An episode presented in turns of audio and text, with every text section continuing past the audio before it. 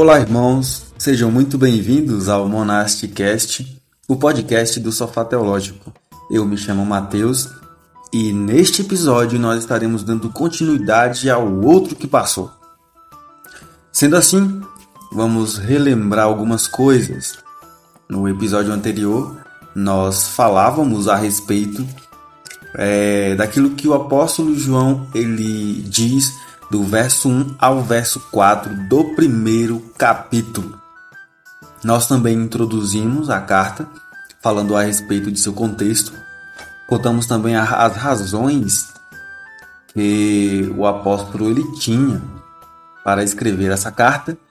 Também falamos um pouco sobre as necessidades daqueles irmãos e a defesa que o apóstolo João faz do evangelho e a condenação também contra os falsos mestres que estavam aborrecendo estes irmãos em suas comunidades. E do verso 1 ao verso 4 também, nós observamos como ele é, é, explica, como ele esclarece a manifestação ou a revelação do Verbo da vida.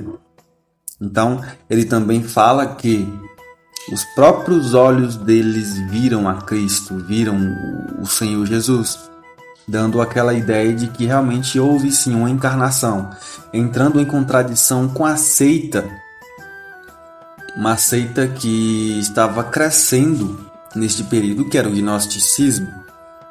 O gnosticismo, ele dizia que Deus não podia se encarnar, já que a matéria é má e dessa forma, o apóstolo ele deixa muito bem claro no primeiro verso, quando ele diz: "O que temos visto com os nossos próprios olhos". Na verdade, vamos ler um pouco antes, quando ele diz: "O que era desde o princípio", fazendo relação com o primeiro capítulo de seu evangelho, o que era desde o princípio, o que temos ouvido, o que temos visto com os nossos próprios olhos, o que contemplamos e as nossas mãos apalparam. Olha mais uma vez, lembrando que a mesma palavra que é utilizada aqui para apalpar é a mesma utilizada quando Cristo ele ressuscita e Tomé ele fica com dúvida se realmente é o Cristo ou não.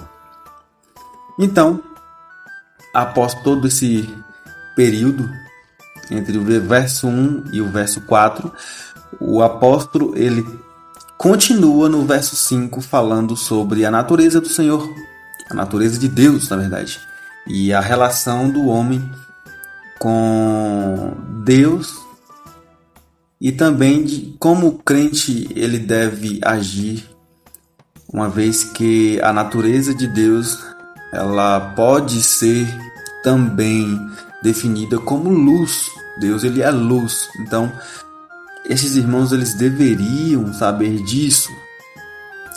Irmãos, em resposta ao que é dito no verso 3, quando ele diz: O que temos visto e ouvido, anunciamos também a vós outros, para que vós igualmente mantenhais comunhão conosco. Certo? Aí no verso 5, o apóstolo ele escreve da seguinte forma: Ora, a mensagem que da parte dele temos ouvido e vos anunciamos, e vos anunciamos é esta. Então, observe que no verso 3 ele diz: O que temos visto e ouvido anunciamos. Então, o que eles têm visto e ouvido e que eles estavam anunciando? Aí no verso 5, obviamente, ele traz um esclarecimento do que seriam essas verdades ou essa verdade. Ele diz: Ora, a mensagem que da parte dele temos ouvido e vos anunciamos é esta: que Deus é luz e não há nele treva nenhuma. Ou seja, o apóstolo aqui está respondendo. Na verdade, o verso 3 não é uma pergunta, mas se nós formos construí-la como uma pergunta, seria a sua resposta.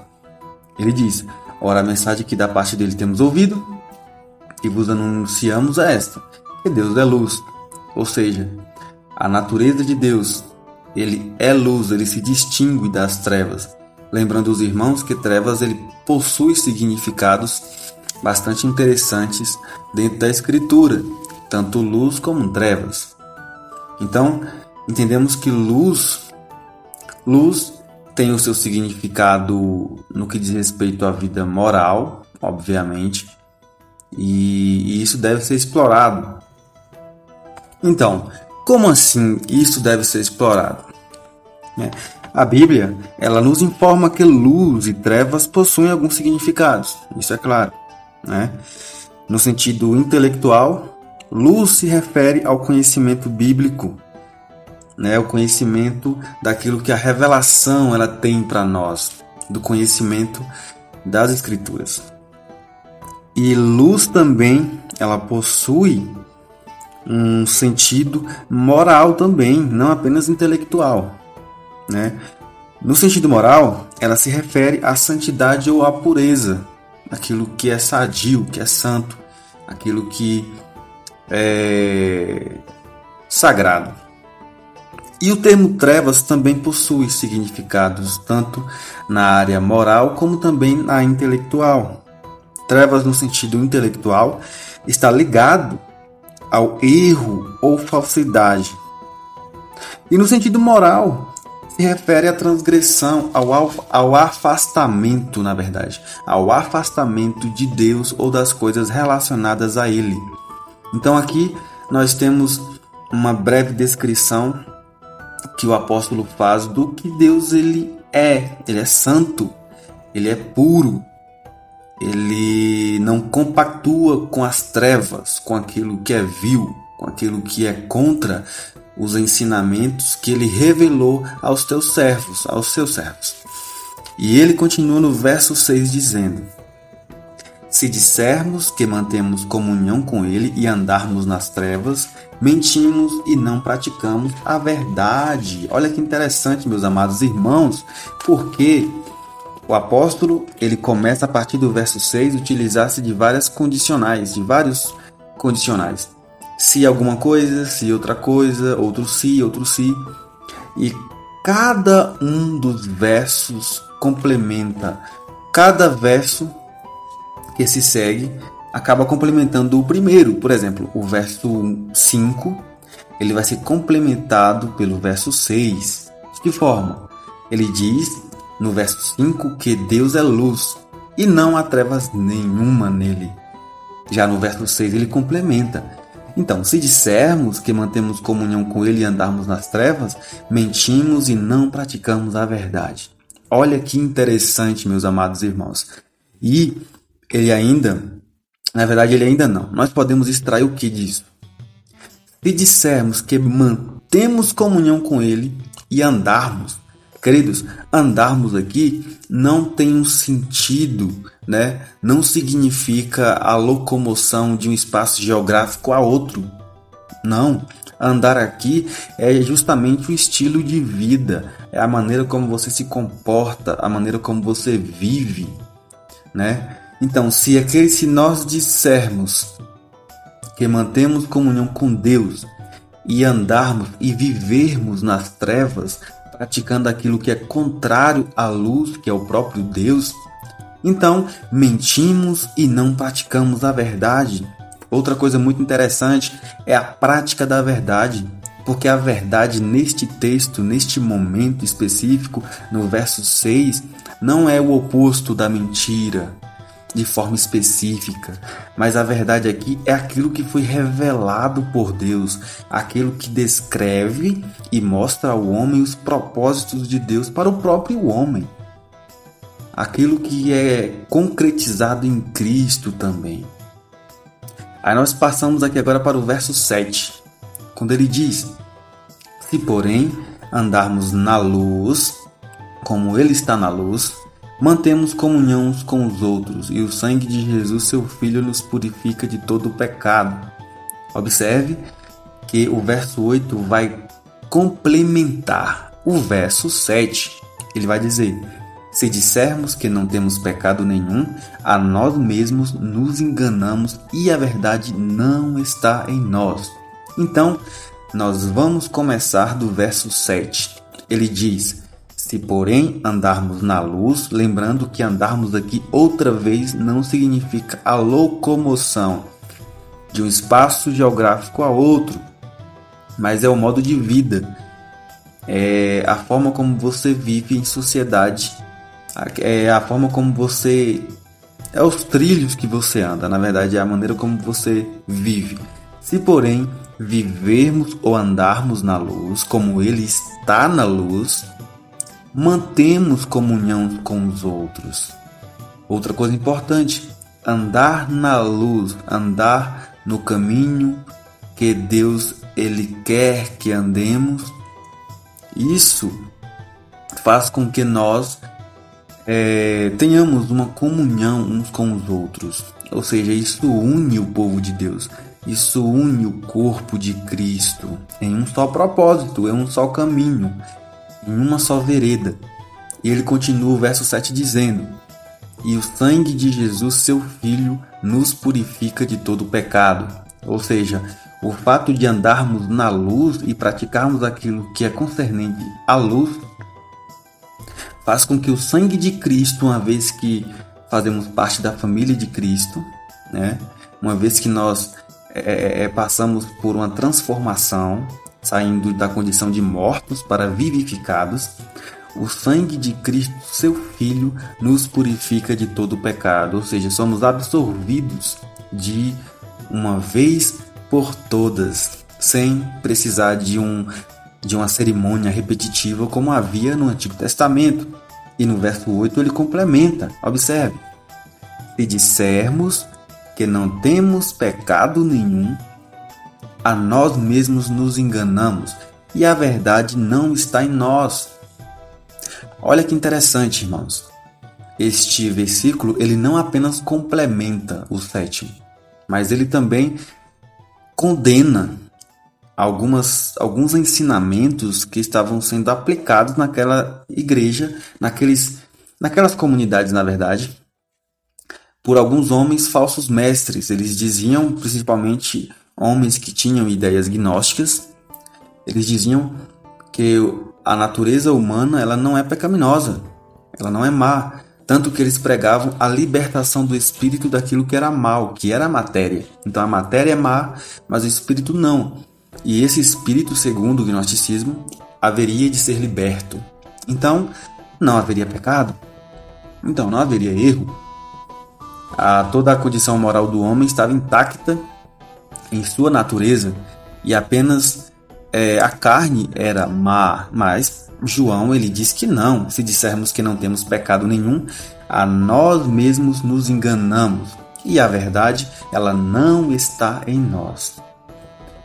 Partindo agora para o verso 9, é muito interessante porque ele diz assim: Se confessarmos os nossos pecados, ele é fiel e justo para nos perdoar os pecados e nos purificar de toda injustiça.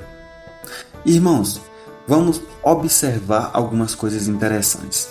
Ele diz: se confessarmos os nossos pecados, ele é fiel e justo para nos perdoar. Fiel e justo, ou seja, ele é o único ser capaz, santo pode perdoar pecados, que é fiel o suficiente, justo o suficiente, completo para poder conceder essa justificação. Ele diz: Ele é fiel e justo para nos perdoar. E perdão aqui tem um sentido muito amplo, muito maior, e podemos extrair muito dessa palavra. Porque perdoar aqui é jogar fora, é lançar longe o nosso pecado.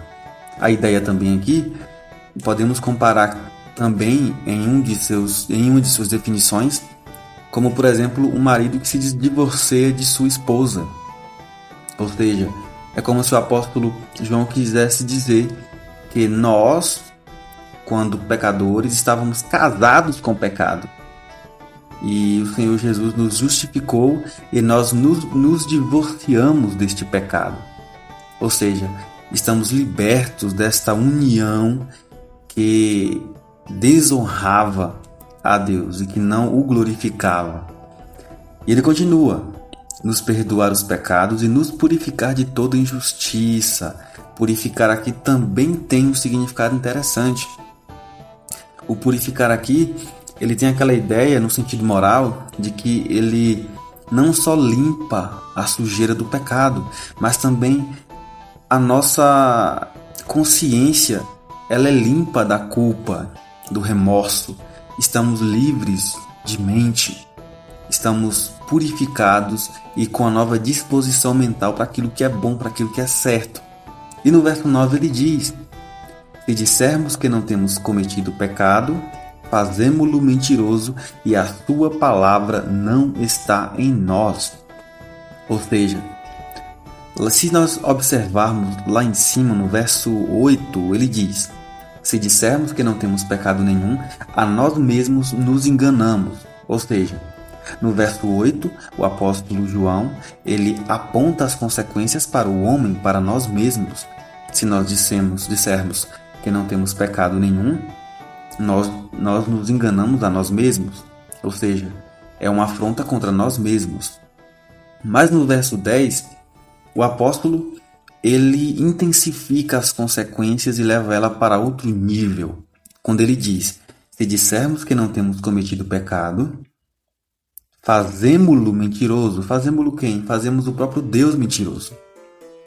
Ou seja, é como se nós estivéssemos insultando ofendendo Deus, afirmando que em nós não há transgressão, não há iniquidade, não há pecado. Mais uma vez, esta é uma forma do apóstolo combater os falsos ensinos gnósticos que estavam crescendo, afirmando que o pecado ele não reinava no homem, não estava ali ainda no homem. Né? Obviamente que o crente salvo em Cristo não é mais cativo do pecado. O pecado não reina nele, embora ele ainda peque. A diferença é que a sua disposição de mente é outra. A mente do crente está voltada para a santificação, para uma vida santa diante de Deus. Uma vida que ele pode olhar para trás e perceber a diferença entre o velho homem que ele era para o novo homem. Tanto que a própria palavra novo no contexto de salvação do homem mostra que é literalmente algo que foi renascido, ou seja, o homem renasceu de novo. É uma nova vida, é um novo nascimento. E ele continua dizendo: Fazemos-lo mentiroso e a sua palavra não está em nós, ou seja, não, só não temos conhecimento de quem é Ele, de quem é Deus, de quem é o Senhor Jesus. Não entendemos ainda aquilo que, que devemos entender a respeito do pecado, a respeito da salvação, a respeito dos ensinamentos bíblicos básicos que me fazem e te fazem crer que nós ainda assim pecamos e necessitamos da luz que é o próprio Deus. E então, com essas palavras, eu queria dizer aos irmãos que é interessante nós observarmos que a nossa vida ela precisa ser guiada pelo Senhor. Ela precisa estar completamente alinhada com a nossa realidade. Nós fazemos parte de um reino, nós fazemos parte de é, é, é um corpo, certo? Que tem como um pai que tem como é, alicerce também o próprio Cristo. Né? Tem, vou, vou melhorar essa frase.